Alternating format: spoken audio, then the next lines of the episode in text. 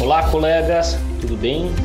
Vamos dar continuidade com mais um episódio do nosso podcast, o Uro Talks, e continuando também com o nosso projeto dos highlights do Congresso Paulista de Urologia 2020.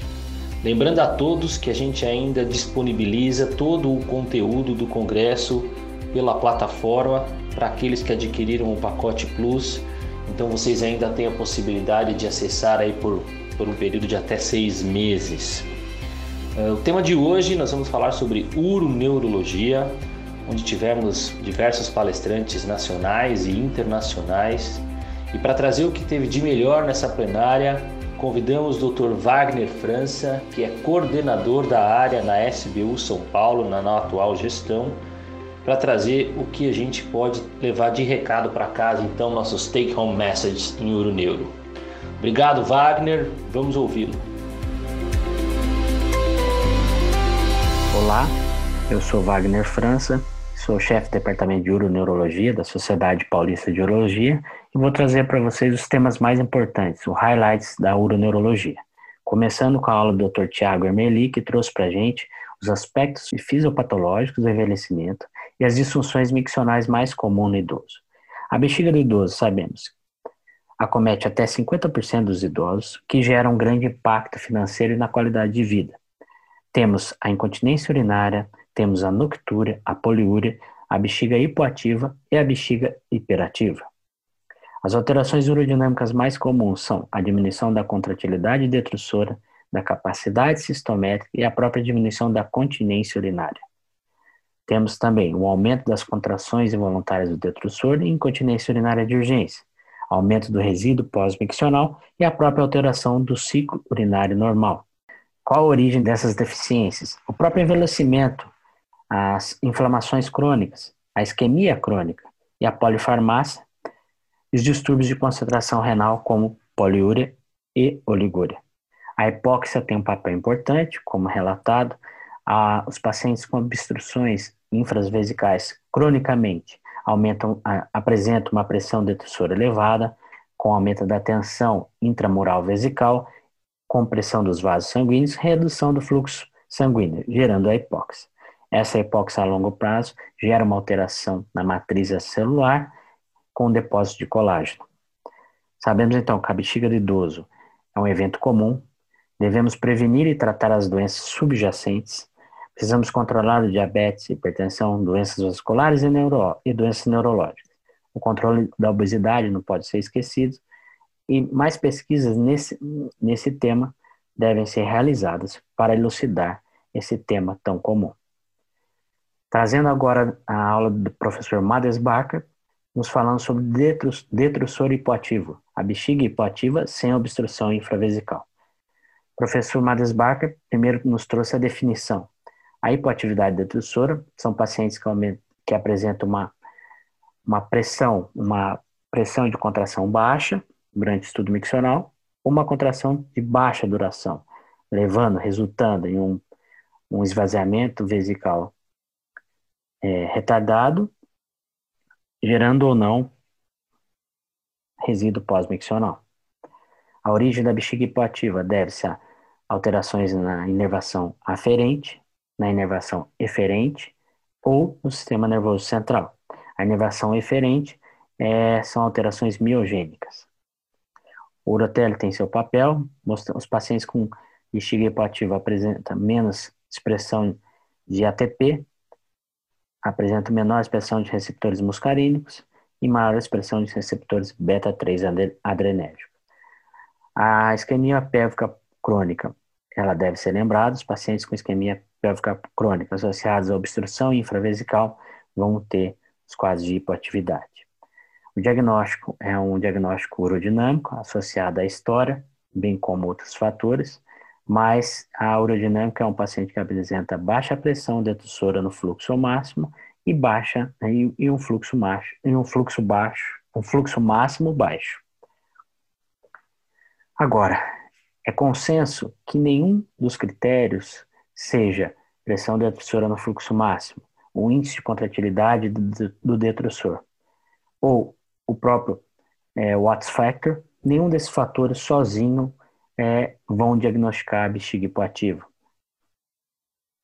Tem alguns trabalhos, como destacado, um trabalho publicado em 2017 com, pelo grupo do Maastricht Hanover, mostrando que os pacientes é, avaliados pelo ultrassom, os pacientes que ap apresentavam uma, uma parede vesical menor que 1,23 milímetros de uma capacidade sistométrica acima de 445 ml, é, apresentavam um bexiga hipoativo. Ou seja, é, a história, o urodinâmico e agora alterações estruturais contribuem para o diagnóstico de bexiga hipoativa.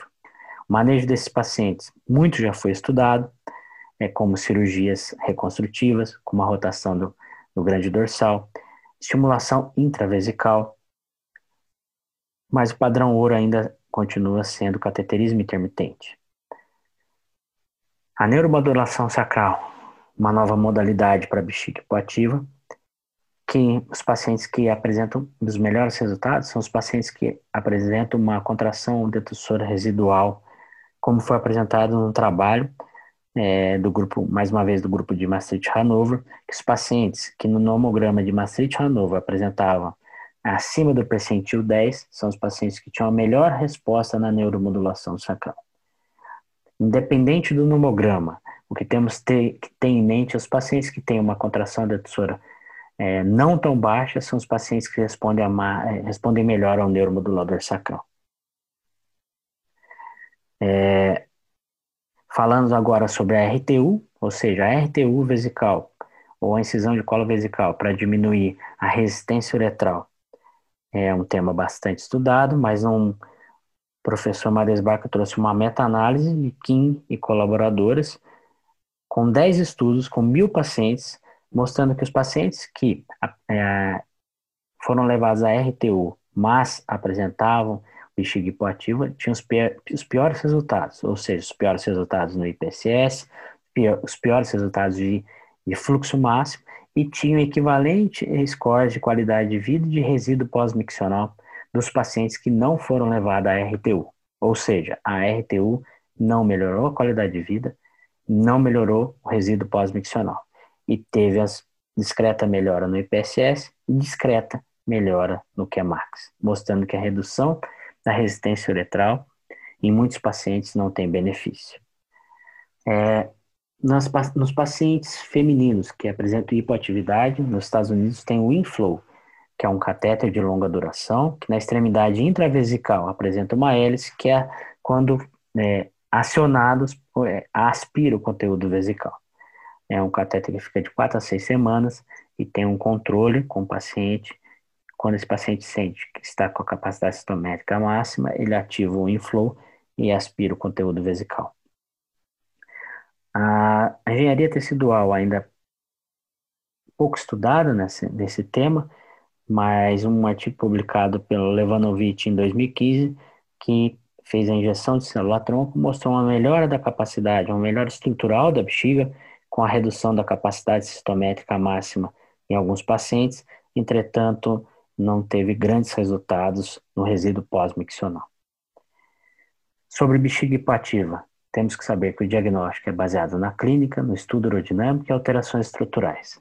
Não temos isoladamente nenhum fator que vai nos levar ao diagnóstico, é uma soma de fatores. Mas é uma, uma doença muito comum e de difícil manejo e que temos que ter cuidado no diagnóstico para fazer o, o correto tratamento. Passando para a aula do Dr. Homero Bruschini, uma aula completa sobre as disfunções neurogênicas mais comuns, as doenças metabólicas e as disfunções miccionais mais comuns nessas doenças neurológicas e metabólicas. Começou a aula falando muito bem sobre a mudança na pirâmide demográfica mundial, com, é, com a ascensão dos pacientes acima de 65 anos, que são os pacientes que apresentam as maiores, a, maior incidência de doenças neurológicas, doenças metabólicas. Começou a aula falando, fazendo um paralelo das demências Alzheimer e das demências vasculares. Interessante da aula falando que os pacientes com Alzheimer apresentam a incontinência mais prevalente, mas a incontinência aparece mais tardiamente, ao passo que os pacientes com demências vasculares ap apresentam incontinência urinária menos prevalente, mas caso ocorra, essa incontinência é mais precoce. Ou seja, Alzheimer tem mais incontinência, mas aparece mais tardio. As demências vasculares, a incontinência é menos prevalente, mas aparece mais precoce.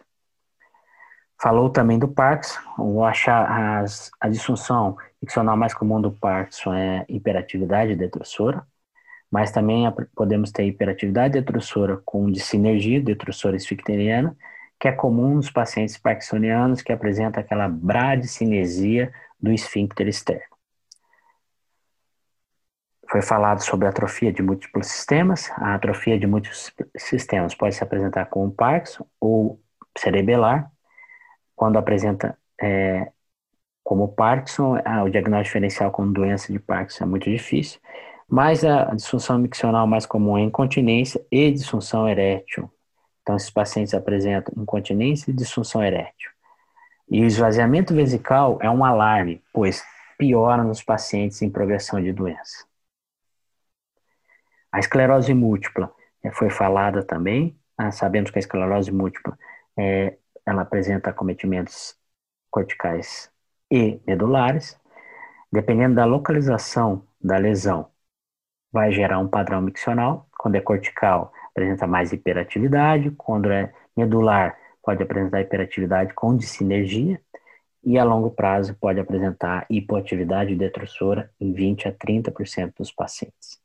Os pacientes com esclerose múltipla temos que tomar medidas menos invasivas, porque a doença se apresenta com surto e remissão, então as condutas devem ser menos permanentes, menos invasivas.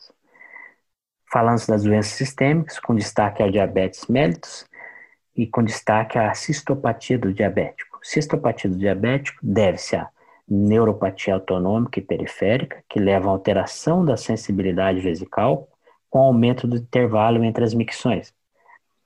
Aumentando o intervalo entre as micções, essa bexiga vai ficar distendida por longo tempo e essa superdistensão leva à descompensação vesical que evolui para hipoatividade detrusora ou até a contratilidade detrusora. O tratamento começa com o controle do diabetes e em fase avançada com cateterismo intermitente limpo.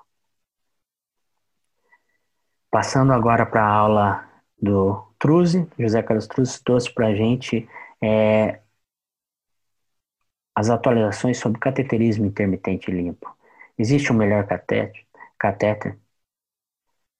O destaque da aula é, foi a comparação entre o catéter de reuso e o catéter de uso único. O outro paralelo traçado importante é o catéter plástico ou é, catéter hidrofílico. Existe o melhor entre esses? Falando-se, primeiro, o cateterismo intermitente. É uma atividade importante que diminui a chance de lesão no trato urinário superior, diminuindo as infecções do trato urinário quando realizados corretamente. Entretanto, um terço dos pacientes podem ter uretrorragia e até 4% dos pacientes podem desenvolver estenose de uretra. Fazendo o paralelo dos pacientes que usam catéter de uso único com reutilização de catéter, o Truzzi trouxe um trabalho interessante, publicado em 2015 no Spinal Cord, dos, atletas paralímpicos de Londres 2012, os que usavam um catéter várias vezes apresentavam quatro vezes mais chances de infecção do trato urinário. Sintetizando, os pacientes que fazem reutilização apresentam maior chance de infecção do trato urinário.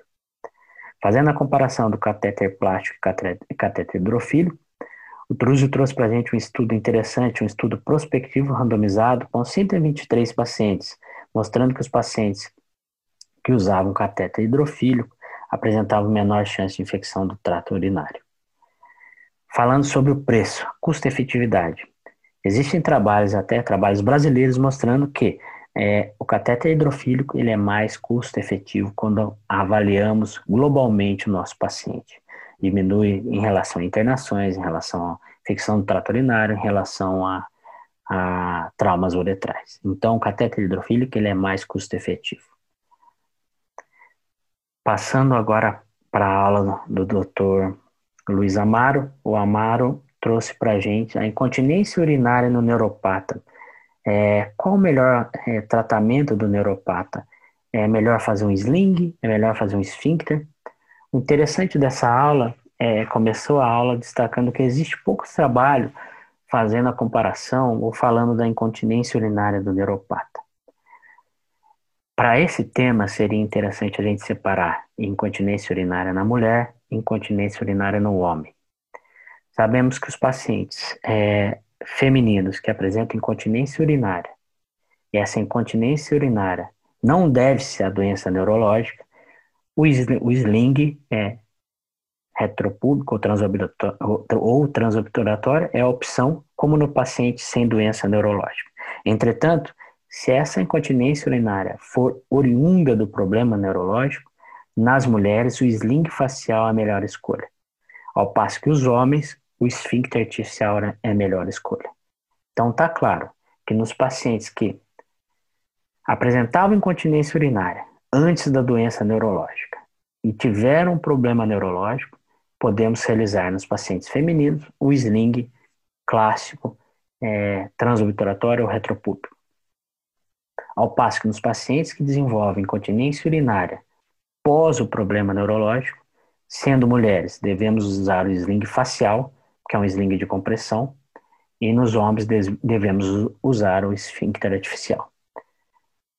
É, falando sobre incontinência de urgência, é, nos pacientes que apresentam incontinência de urgência, eles devem ser medicados com os, antimuscarínicos, botox, e nos pacientes com é, a doença avançada deve ser levado à ampliação vesical.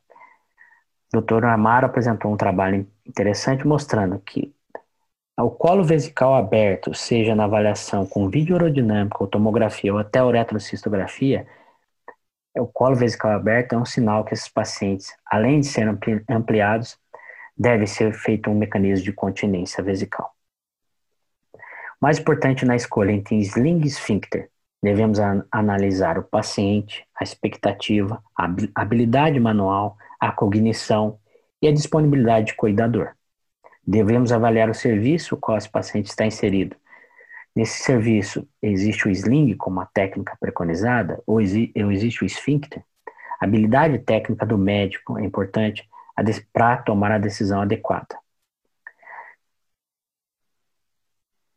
Passando agora para sessão de bexiga hiperativa neurogênica, começando com a aula do Dr. Fernando Gonçalves Almeida, falando para a gente a atualização sobre o tratamento clínico medicamentoso da bexiga hiperativa. O destaque dessa aula é foi que o professor Fernando Gonçalves Almeida mostrou para a gente que os pacientes, ah, usamos as drogas, os antimuscarínicos, baseado na, nos estudos dos pacientes com bexiga hiperativa idiopática. Ele mostrou muito bem que nos pacientes com bexiga hiperativa neurogênica existe uma grande descarga nos receptores de acetilcolina. Ou seja, a ação das drogas foi uma extensão do paciente com bexiga hiperativa idiopática para o neurogênico. Entretanto, a ação baseada em estudos comparado com placebo, essa ação é muito discreta. Existe uma melhora, existe uma melhora da capacidade cistométrica máxima, existe uma diminuição da pressão detrusora é, diante de uma contração involuntária, existe, mas essa melhora é muito discreta. Entretanto, essa descontinuação pode chegar até 60% dos pacientes. E por que eh, ocorre essa descontinuação? Essa descontinuação deve ser os efeitos colaterais, ou seja, as, os antimuscarínicos nos pacientes, tanto neurogênicos quanto idiopáticos, a ação existe, mas ela é muito discreta comparado com placebo. Ela gera grandes efeitos colaterais. Esses efeitos colaterais que levam à descontinuação dessa droga, desses tratamentos, que pode chegar até 60%. E o professor Fernando Almeida termina. Terminou a sua aula destacando que existe uma falta de estudos para os pacientes neurogênicos. É, comparado com placebo, os anticolinérgicos está tá associado a uma melhor percepção do paciente, com melhora, mas essa melhora é discreta. Entretanto, existe uma alta incidência de efeitos adversos, e entre as drogas, nenhuma droga mostrou maior eficácia nos pacientes neurogênicos. Passando agora para a aula de como, quando usar a toxina botulínica, A doutora Anne Cameron trouxe para a gente quando devemos usar a toxina botulínica, as complicações mais comuns. Essa aula foi interessante. Ela começou mostrando um nomograma que os, a, o Botox deve ser utilizado basicamente quando as medidas clínicas menos invasivas não tiveram resposta, ou seja, os antimuscarínicos, a mudança do estilo de vida, ah, devemos usar então o Botox. E quanto de, quantas unidades deve ser usado? Nos pacientes neurogênicos, teoricamente, 200 unidades, que é a escolha para os pacientes neurogênicos. E por que devemos usar o Botox? Porque ele melhora a, a, a urge incontinência em até 60% dos casos, e os pacientes ficam secos em até 40% dos casos. Ela mostrou diversos estudos e meta-análise mostrando que essa melhora da urge incontinência é 60% e 40%, até 40% dos pacientes ficam secos. Melhora a capacidade sistométrica, chegando até 75% dos pacientes, diminuindo a pressão detrusora ao final da sistometria diminuindo a amplitude das contrações involuntárias. Ou seja, a droga ela é eficaz até 60% dos pacientes, deixa os pacientes secos em 40% e aumenta a capacidade sistométrica em até 75%. Ou seja, o Botox amplia a bexiga. Qual paciente que devemos usar? É aquele paciente que tem uma capacidade sistométrica diminuída, um déficit de complacência vesical, os pacientes que têm reflexia autonômica, ou tem bexiga hiperativa é, com ou sem perdas urinárias. O problema é o Botox pode ser usado em pacientes com mielite transversa, trauma raquimedular, Parkinson, paralisia cerebral, esclerose múltipla.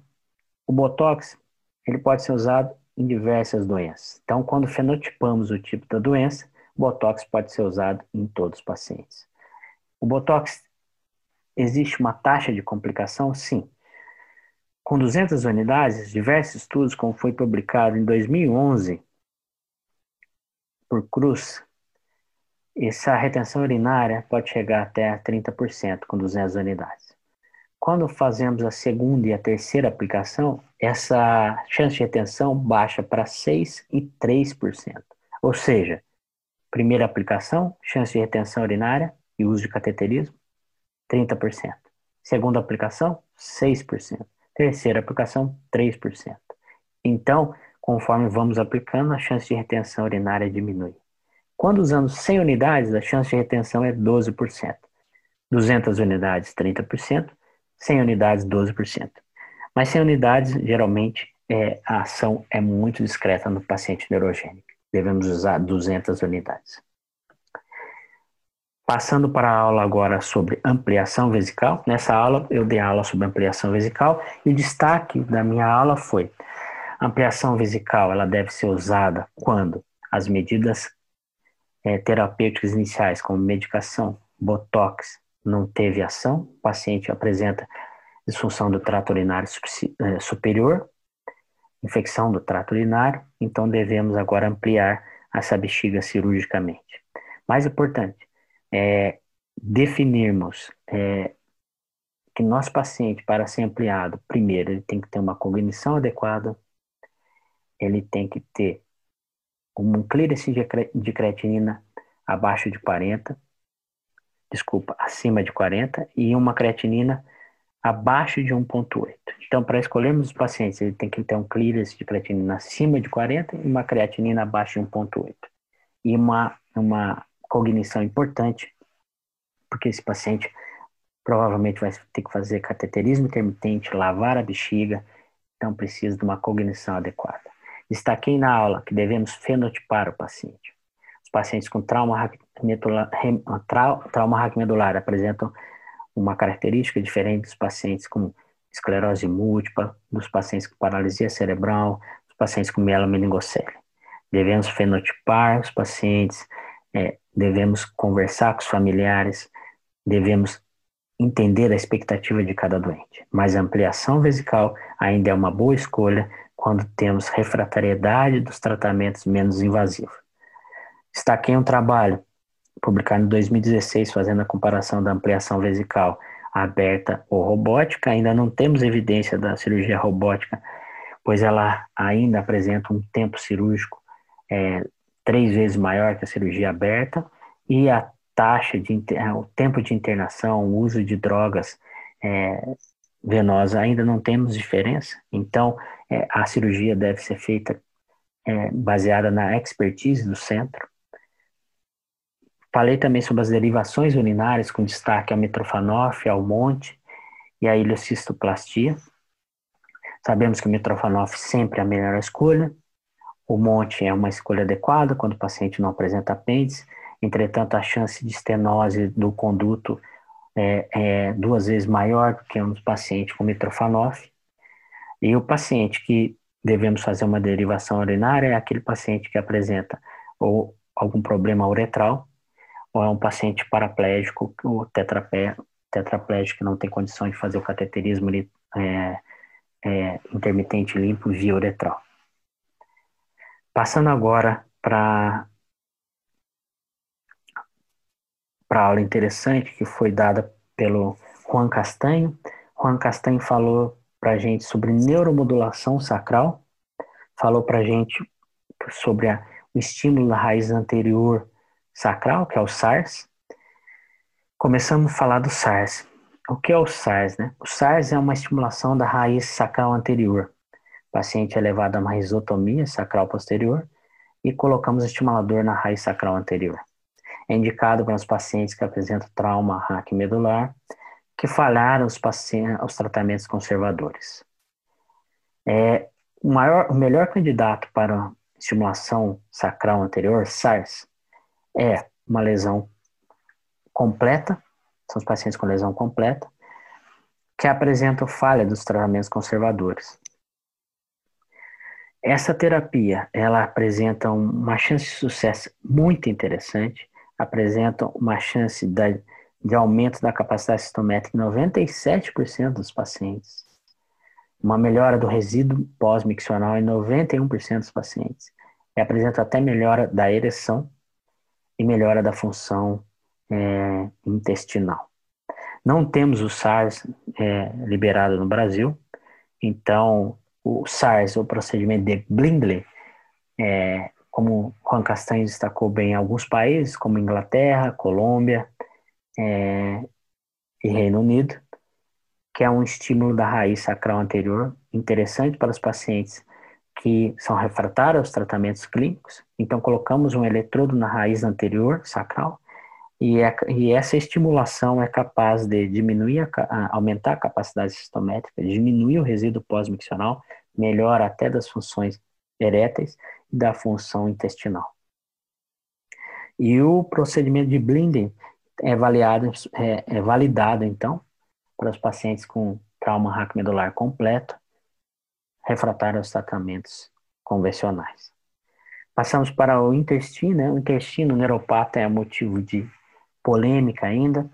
É, Existem trabalhos é, sendo publicados, como foi tra o trabalho de Seward, publicado em 2010, mostrando que é, os pacientes neuropatas podemos fazer a neuromodulação sacral. É, o ideal é que o paciente tenha uma lesão nos pacientes com trauma raquimedular. O, o paciente ideal com trauma raquimedular para neuromodulador sacral é o paciente que existe uma lesão incompleta, ou seja, ainda tem uma, uma atividade medular residual.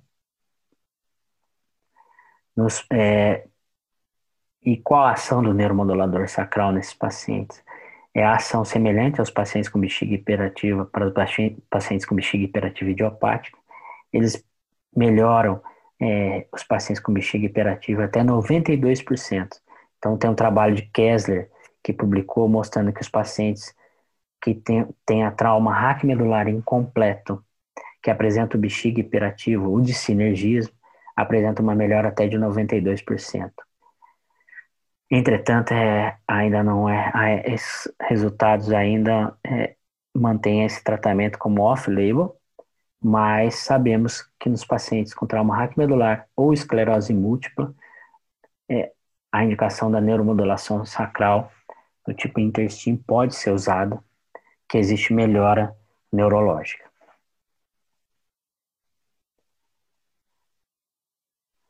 E o Juan Castanho terminou a aula mostrando que a Sociedade Internacional de Continência, a ICS, é, recomenda que nos pacientes com trauma raquimedular, bexiga é, neurogênica, transtorno, disfunção neurogênica do trato urinário inferior, a neuromodulação sacral, existe um grau de evidência 3 com a recomendação C para esses pacientes neuropatas. Passando agora para a aula de, de, de, de sinergismo detrusor esficteriana, essa aula foi dada pelo Dr. Luiz Augusto. O Dr. Luiz Augusto começou é, essa aula mostrando que devemos pensar em dissinergismo detrusor esfincteriano nos pacientes que têm acometimento medular, trauma raquimedular, mielopatia, mielopatia inflamatória vascular e esclerose múltipla. E qual a, o mecanismo é, básico da doença? Existe uma interrupção das conexões neurais entre o centro sacral da, centro sacral da micção e o centro pontino, que levam um reflexo de flexão do esfíncter e do assoalho pélvico em resposta à contração detrusora. E o reflexo de guarda fica exagerado. Sintetizando, a interrupção do centro sacral e o centro pontino de micção levam a um reflexo de guarda exacerbado no reflexo de flexão do esfíncter e do assoalho pélvico. Clinicamente, esses pacientes se apresentam com obstrução severa, com uma elevada pressão intravesical, com elevação do resíduo pós-miccional. E a longo prazo pode gerar incontinência urinária, infecção urinária, hidronefrose e disfunção do trato superior.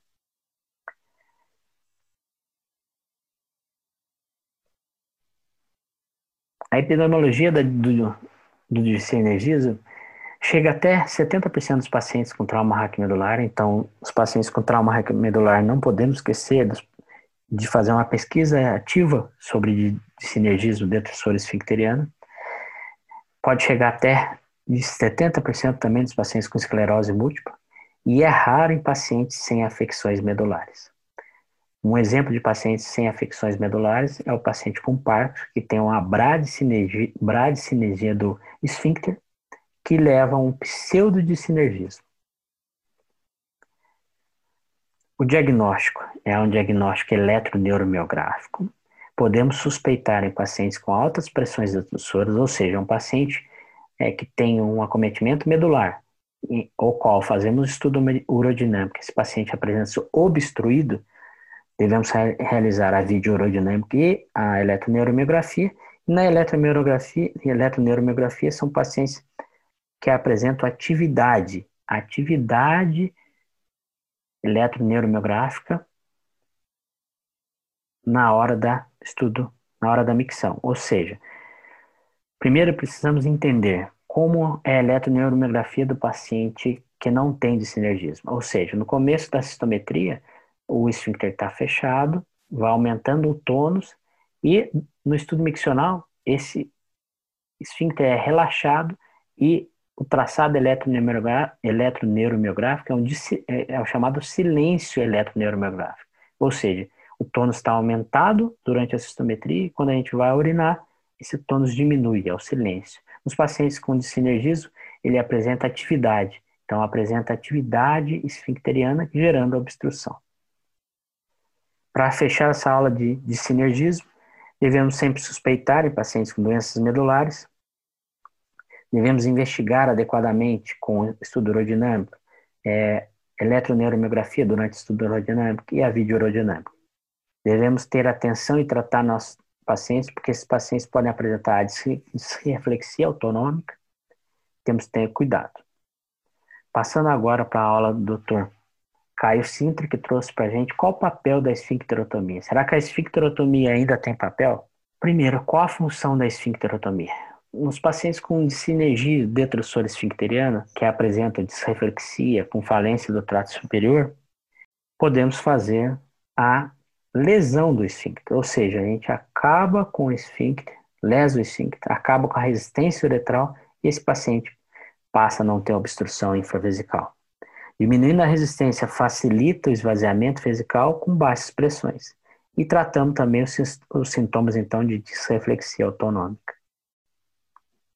A, a indicação da esfincterotomia atualmente é uma indicação de exceção.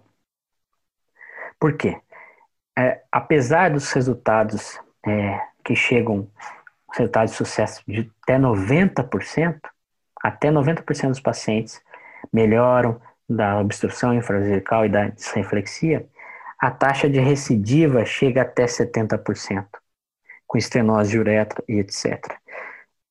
É um, tra um tratamento eficaz, entretanto, recidiva e complica muito. Então, termina a aula de esfincterotomia, que é uma conduta de exceção. Existem dados escassos e de baixa qualidade na literatura, mas quando o paciente, é, qualquer medida em pacientes neuropatas, devemos dividir essa responsabilidade com o paciente. E se esse paciente optar pela esfincterotomia, ela tem uma eficácia de 90%, com a chance de recidiva que gira em torno de 60%, mas ainda é uma terapia eficaz.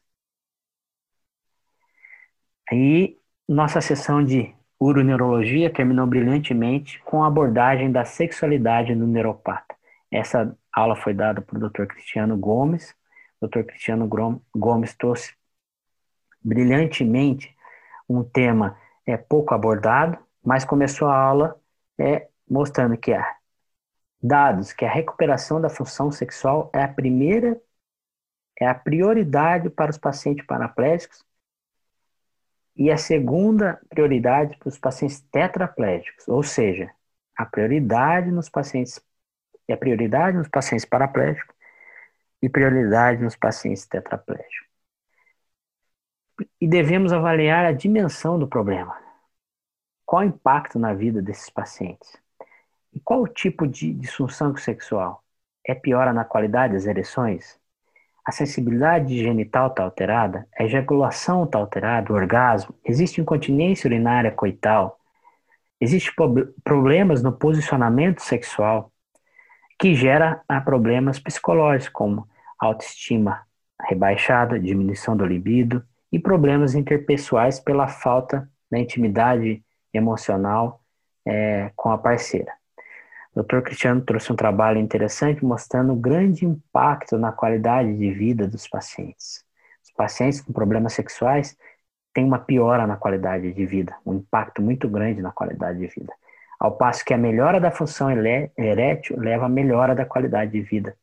Um trabalho interessante publicado no Spinal Cord de 2000 mostrou que os pacientes, quando tinha melhora da, da função erétil, melhorava a qualidade de vida.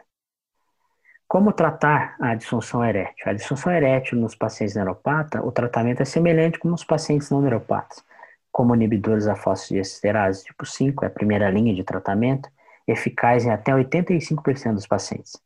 Agentes intracavernosos, que chegam a eficácia de 90%. Dispositivos a vácuo, menos usados, mas com eficácia aproximadamente 50%, e a prótese peniana com eficácia até de 95%. Ou seja, quando estamos diante de um paciente neuropata, a linha de tratamento é semelhante ao paciente não neuropata, com a chance de sucesso importante. É, Dr. Cristiano trouxe um trabalho interessante mostrando que a satisfação sexual após a, a satisfação da vida sexual após o tratamento com as medidas é, já citadas é, é muito importante. É, o score de satisfação melhora muito então, os pacientes tratados melhoram a qualidade de vida, ficam mais felizes e, por conseguinte, isso gera um impacto na qualidade de vida. E, para terminar a aula, não podemos negligenciar a abordagem da sexualidade no nosso paciente neuropata, pois a melhora sexual é prioridade nos pacientes paraplégicos, é prioridade nos pacientes tetraplégicos. E a melhora sexual gera um impacto na qualidade de vida, melhorando, por conseguinte, o todo do paciente neuropata. Obrigado a todos. Essa foi o highlights da uroneurologia do último Congresso Paulista de Urologia. Um abraço a todos. Você acabou de ouvir mais um episódio do Uro Talks o podcast oficial da Sociedade Brasileira de Urologia Seção São Paulo. Todas as edições estão disponíveis no site www.sbu-sp.org.br e também nas principais plataformas de streaming. Nos vemos no próximo episódio. Até lá!